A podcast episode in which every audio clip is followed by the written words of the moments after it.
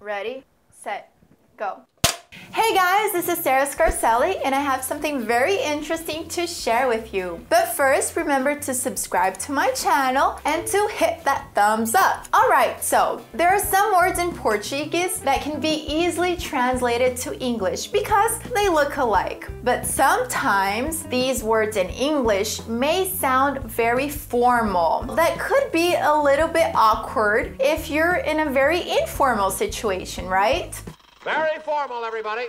Então tem algumas palavras em português que podem ser traduzidas facilmente para o inglês porque elas se parecem já. Só que às vezes, não é sempre, mas às vezes essa palavra em inglês soa muito formal, o que pode ser um pouco estranho, esquisito, a little bit awkward. Se você estiver numa situação bem formal, bem descontraída e você vai e fala um negócio super formal, alright? So I'm going to give you five examples.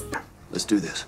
In Portuguese, you have the word receber, which could be easily translated to receive. Am I right? She's right. the thing is, the word receive sounds more formal than the word get. For example, in the sentence, Eu recebi o seu e-mail. You could say, I received your email. But that sounds formal, so you could use it at work, for example. If you want to sound more casual, more informal, you can say, I got your email. Got is the past tense of get. So I got your email. So I'm going to repeat the two sentences to see if you can notice the difference between how they sound. I received your email. I got your email. Can you tell the difference? I got it. Another example is the word confirmar. How would you translate that? You could easily think of confirm, to confirm. But the word confirm is much more formal than the word check.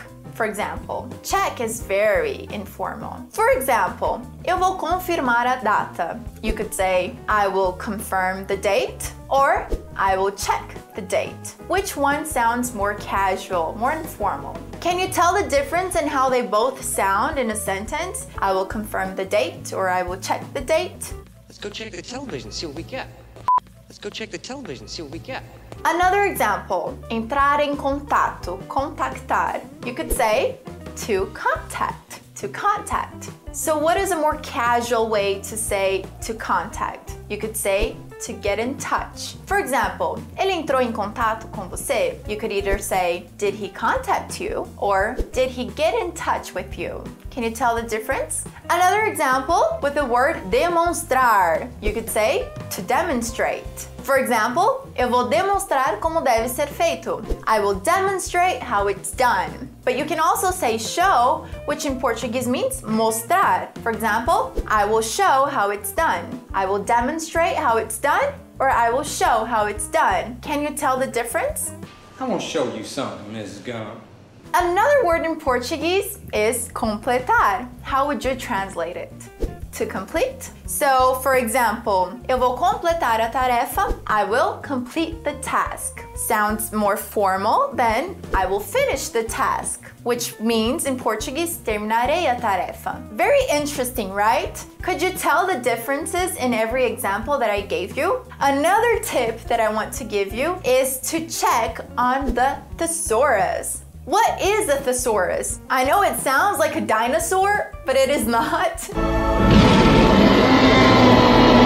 Thesaurus is filled with lists of synonyms or similar words. Então, uma outra dica também para você encontrar essas outras opções é o Thesaurus, que é onde você pode encontrar listas de sinônimos ou de palavras que não são idênticas, mas que são similares, que tem mais ou menos o mesmo conceito. So you can go on www.thesaurus.com e aí no campo de busca você pode colocar a palavra. Uma vez que você coloca a palavra, você tem que escolher a definição correta que você está buscando para essa palavra. Porque quando a gente vê num dicionário, por exemplo, uma palavra pode ter cinco definições diferentes. Então, no Thesaurus, ele é como se fosse um dicionário também, você vai encontrar todas as definições e você clica na que você busca e lá você vai encontrar uma lista de palavras relacionadas, parecidas ou até mesmo sinônimos. Cool, huh? Be listening to every word you say.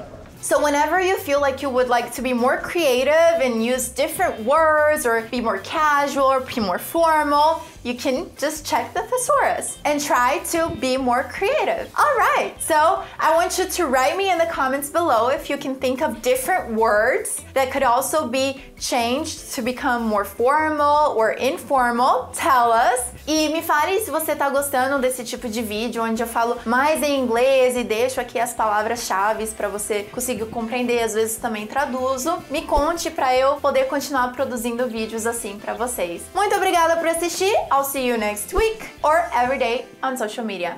Bye!